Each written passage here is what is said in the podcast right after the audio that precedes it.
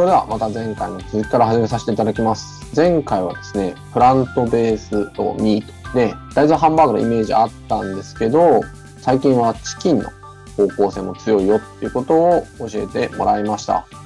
今回はですね、まあ、今まで植物性の話とか発酵の話とか細胞培養の話とかいうのもあったんですけど、その中でも紹介しきれなかったことに関して話していきたいと思います。じゃあ、皆さん、どうぞよろしくお願いします。お願いします。はい、そうですね、なんかまあ、プラントベースのっていうのは確かにこう出てきてるんですけど、なんかその中以外でもですね、すごい個人的にやっぱり面白かったなと思うことだったりとか、まあ、こういうの出てきてるよみたいな話をちょっとシェアできたらなと思っております。一、つ目が、皆さんあんまりですね、馴染みがないかもしれない、あるかもしれない、いや、ないと思う。という、ポンガミア。ポンガミアご存知でしょうか？ポンガミア。全然わかんないです。そう、ポンガミア。イバノさん、ポンガミアご存知ですか？いや、知らない。何かを引っ掛けようと思ったけど、そんなこともできないぐらい知らない。うんはい。ポンガミアは、あの、東南アジア、オセアニア、うんまあ、インドとかもそうなんですけど、そういうところで育つマメ科の樹木です。で、豆にすごい油脂とタンパク質を豊富に含んでいて、これらはですね、まあ、いわゆる工業用の、なんだろうな、いわゆる油をところで、まあ、使われていたりとか。で要は油の回収効率が高い。まあなるほど。よく言われて、非過食油原料っていうんですかね。あのなるほど。うん。まあ、要は食べ物じゃなくて、純粋に工業用に使う油として使われている。へえ、なんか、もうそこに、頼玉さんがシンパシー感じてる感じがもうめちゃくちゃ出てるけど、画面越しね。画面越しで、いや、だから例えばあれでしょ、ま、松ヤニとか、ま、松ヤニみたいなイメージが強いのかなと思って、松明とかに使うっていう意味で言うと。だってあの、こんにゃくも、なんかどっかの家庭から引っこ抜いたところは工業用品の漆で使ってたっていう話。あ、漆とかそういうのと同じと、まあだ、そうですね。まあ、漆もそうやけど、まあそういう感じですよね。あのまあ、というわけで、えっとまあ、横道にそれたんだけれども、この木があります。ポンガミアというこの植物が、あのさっき話したように、まあ、これ、すごい生産性がまあ高いですよね。まあ、少ない肥料でたくさん取れるみたいな。まあ、大体こう植樹から4年ぐらいで豆をまあ収穫できるようになって、まあ、1本の期間、大体40キロぐらい豆がうん。収穫できて、この、あの、今、あの、お話しした、このオイルを、うん。実はこれ作っている会社が、トゥトゥービバっていう、あの、会社がやってるんですけど、この、さっきお話ししたように、その、食用であんまり使われていない油だったんですね。まあ、要は工業用で使われてる。で、これを食べられるように、まあ、加工、販売しようということを試みとしてやってる、まあ、会社です。このタービ馬車は、もともと工業用に作ってたとそこから、もともと食品の会社ですね。あ、食品を目指して、そうそうそうじゃあ、ここはそのポンガミは関係なく、まあ、今回ポンガミで目をつけて始めたと。そう、もともとは、あの、プラントベーストのミルクとか、まあ、プラントベーストプロテインとか、あの、まあ、うん。やっている会社ですと。その中でオイルに関しては、そのポンガミアをメインで使ってる会社ですね。なるほど。そうそうそうそうそうそうそう。ありがとうございます。で、えっと、このポンガミア何がすごいって、あの、栽培面積あたりに換算すると、大豆の5倍ぐらいの生産性が。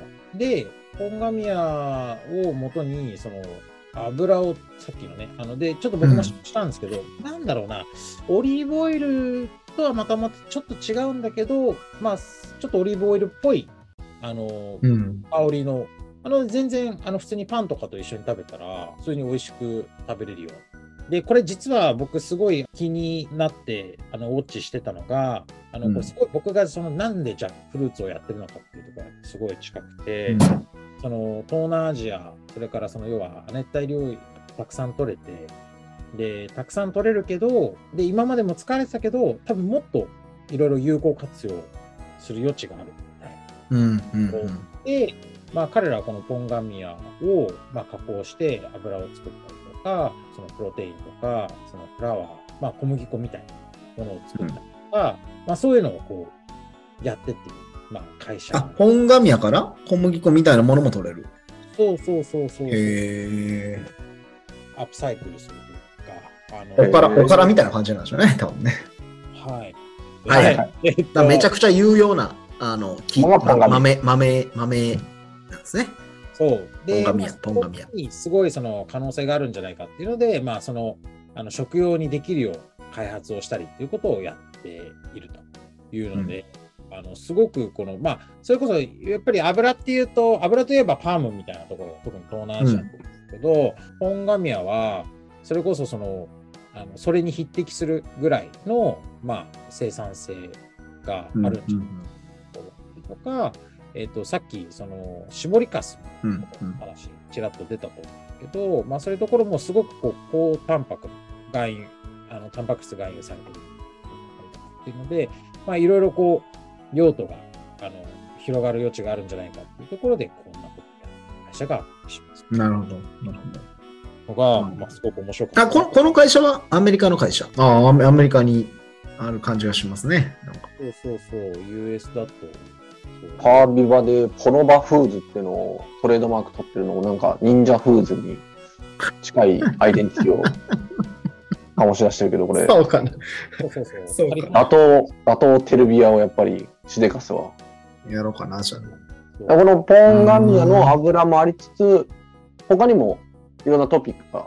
そうね、あの、ちょっとどんどん時間もあれなんで言っちゃうと、えっと、例えば、なるほど、うん来たかって思ったシリーズみたいなところでいくと、えっと、プラントベースとハニー、ハニー？蜂蜜？蜂蜜。ハニー。やっぱハニーは、ハチさんが頑張って集めて、せいせいと集めてくる。まあ、僕らはその恩恵に預かるわけ。これはもうハチさんかわいそうだというのと、うんまあ、今、ミツバチってまあ絶滅危惧種うんなうんんで、で、まあ、やっぱそうじゃなくて、プラントベースでハニーを作るっていうので、えっ、と、メロディーというですね、会社が、あの、まあ、プラントベースのハニーやったりしてます。ちなみに、あの、これは面白いなと思うのが、別にハニーはね、蜂蜜自体はなんか花の蜜やから、別にプラントベースじゃないかと思うけど。うん。でもほら、蜂がね、頑張ってるからね。うん。ここは、あの、Tindle という、えっ、と、結構、アメリカとか、欧米だと有名な、それこそ、チキンナゲットとかみたいな、そのプラントベースのチキンナゲットとかを展開、チキンとかを展開している、まあ、会社が、このメロディーというブランドで、プラントベースとハニー、始めてたりというのがあります。なるほど。うん、あとは、あのーそうだ、ちょっと前後しちゃうんだけれども、さっき、まあ、うん発酵のところでね、まあ、麹がちょっと胸熱すぎて、麹の話しかしなかったんですけど、いわゆるあのマイセリウム、マイセリウムっていう、まあ、要は、えっと、菌種類の、うん。まあ、発酵代替肉精密発酵代替肉とかっていうのも結構、まあへこれはキノコってこと？そうです。キノコ。だキノコ類だね。だからやっぱそこも、やっぱりこう、マイセリウム系のプロダクトも出してるところは、えーちょこちょこといるなっていう。えー、そのキノコもジャンル的には発酵になる？えっ、と、発酵になるかな？えー、まあプラントと発酵の間ぐらいの話っていう。うん。なるほどな。まあだって絶対うまい。あの、ものによるけど、まあ、キノコだなっていうのもあったけどね。ああ。確かに、東南アジアとかにもね、あるでしょある。う。キノコのね。その、えーなんだろうな、逆に言うと、あの、さっきあの話さなかったけど、キノコですって言ってるのもある。うん。マッシュルームベースと、マッシュルームプラントベースとだっていう商品とかもある。うん。うんああ、なるほどなるほど。マッシュルームとか、マッシュルームって、まあ、その、何のマッシュルームかにもよるんだけど、日本人の分かりやすいところで例えばエリンギとか、ああいうのとかって、結構その、植物性代替肉の、まあ、商品とかの原材料としてそもそも、うんうん。いなんだろう、発酵も含めて、マイセリウムの発酵とかもしながらやっていくっていうのが、結構スタートアップの中でも、わりかし多いですね、禁止内。なるほど。ポンガミラ、油、メロディーのプラントベースのハニー、あと。キノコ。でも確かにやっぱ僕らいろんなもの食ってるわけだから、それが全部プラントで置き換わっていったらいいことしかないなっていう、うん。キノコとかって意外とその養殖椎茸が難しかったっていうのも、なんとなく子供の頃に心に聞いた記憶があるけど、実際それを工業化するというか、産事業化するとなると、ハードルも多そうだなっていううん。イメージもなんとなくありますね。そうね。うん。うーん。なんか、菌主体ベースは、まあやっぱりまだまだ、ちょっと食べてても、ちょっとキノコっぽいなっていうのは、残っちゃうと。うん、のものとしてもあるし、うん。うん。あのー正直さっきの麹の方がやっぱクオリティはなんかその枚う数ん。試した中でいくとやっぱり麹すごかったなっていうのが、ええそこまで言われたらちょっと食べてみたいなと思うな。うん。個人的なやっぱり印象としてはあったかなっていうイメージかな。あとはそうだね他にも、まあ、日本だとあんまりないだろうなっていうその発想というか観点、えっと、植物性代替羊ラム。そうラムうーん。ラムの植物性代替作ってるよという人それも P、P、P とかで作ってる。えーっとね、確かね、P かな、P だったかなと思う。ちょっとちゃんとうーん。調べてなかったや。えーっと、今見てみようか。まあ、とかとかとか、えーあとは、あの、まあ、僕の友人でもある、そのアダムというですね、えーっと、まあ、それこそ、もう、僕らの大先輩、どういう意味で大先輩かというと、ポッドキャストの大先輩。アメリカでフードテックとかフード関係のポッドキャストの人、もう本当に一番下手したらリスナーがいるんじゃない？へえ。ちょっとフォローしようかな。ゲストで呼ぼうよ。呼ぼうか。こんな一番人気の ポッドキャスターをゲストで呼んじゃう。そうそうそう。僕も彼のポッドキャスト出させてもらっていて。あ、そうなんや。すごい。すごい。そうそう。My Food Job Rocks っていうですね。まあ、これうんやっている、まあ、アダムが、あの彼自身も、まあ、シリアルのあのフードテックアントレプレナーで、えっ、と、今彼がやっている、まあ、最近始めた新しい会社は、まさにプラントベースト餃子。うーん。ベースト餃子ですね。やっぱり面白いのが、アメリカで、えっと、餃子っていう単語が餃子って言われてるんだよね。うん。うん。うん。ちょっと面白くない？ダンプリングじゃなくて餃子って言われてる。で、これ面白くて、やっぱりチャイニーズ昔からあるからさ、やっぱりそうんのダンプリングって、まあずっとあるのはなんか分かってたんだけど、やっぱスーパーマーケット行っても餃子ソースとか置いてある。うん。うん。で、ここはやっぱり餃子が市民権得てるなっていうのを、まあ、シンプルにやっぱりこう、スーパー見てても思った。それ、それは僕らが日本のスーパーで買うような餃子がある。いや、えっとね、餃子ソースがあった。餃子ソースちなみ。にそのソースは、まあ僕らが思うようなお酢と醤油と、あのうん、ラー油みたいな感じではない、なんかもっとなんかすげえいろいろ入ってる感じのなんかソースでちょっとこう気になったけどちょっと買わなかった。でもまあそういう商品が置いてあるぐらい餃子っていう単語があの、うん現地でもやっぱりこう認知されていて、ええあのね、言葉として。りそう言葉としてあるし、多分餃子って日本語じゃない日本語だよ。その、ち元の中国語の餃子って多分中国語の発音が、だから、あ、これもね、話さなきゃいけないんだけど、餃子っていう単語が、要はダンプリングっていうのも、ニュアンスももちろんあるんだけど、餃子という単語もちゃんとマーケットでやっぱり今うん。語られているんだよ。知らんかった。そう。だから、あの、ちょっとね、そのくだりの話はまた後でしたいんだけど、まあそういうね、プラントベースのダンプリを作ってるところだったりとか、あとは、あの、僕らがやっているそのジャックルーツ、同じジャックルーツを使って、ええージャックルーツの代替肉を展開しているカラナシンガポール発のベンチャーで、まあそこも今 US 展開を頑張っていて、彼らみたいなプレイヤーがいたりとか、あとは、あの、そういったプラントベーストミートじゃないところでいくと、さっき蜂蜜とかの話もしたんだけど、えっと、うん。ビーンレスコーヒーっていうね、豆を使わない。コーヒー。コーヒー豆を使わないコーヒー。うん。うん。その名もブランド名マイナス。あ、この前僕それ試した。あ、飲んだ？うん。日本でちょっと薄、ちょっちょっと薄いなと思ったけまあど。そうだね。ちょっと薄めな感じかな。うん。でも、まあ、再現性頑張って高めている感じっていうのは印象を受けたかな。まあ、アメリカンのコーヒーはあんなもんかな、でも。へえ。ななんかその、わかんない。わからへんけど。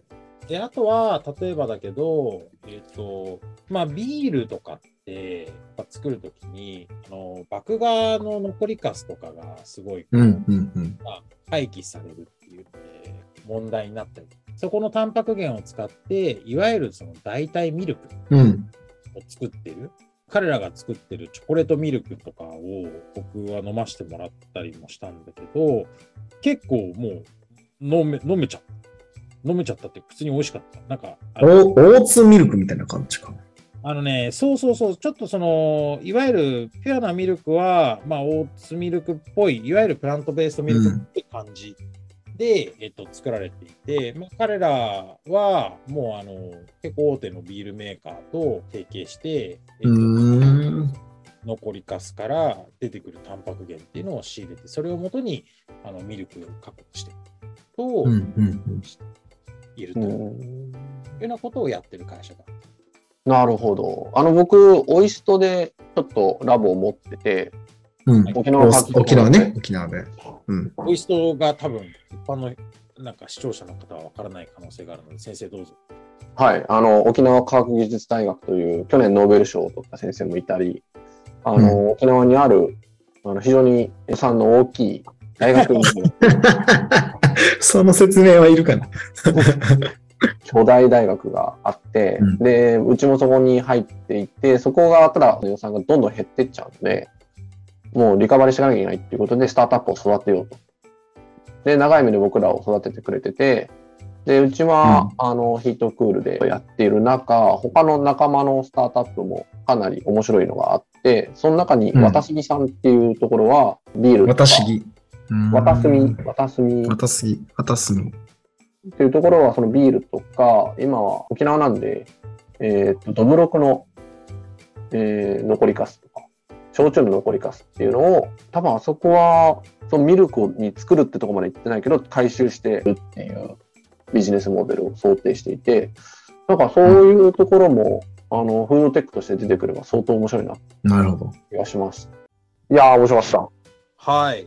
今回は、ちた。いや、ょっ思った通り、その他諸々が、と、あ他にも、面白かったですね。なんかもう、終わらなくなっちゃうんで。いや、終わらないんで、一回ここで締めとき、思います。はい。あありがとうございます。はい、今週もありがとうございました。あの、来週は今までのところちょっと振り返った、あの、Q&A セッションなんかをやりたいと思いますので、来週もどうぞよろしくお願いいたします。よろしくお願いします。す。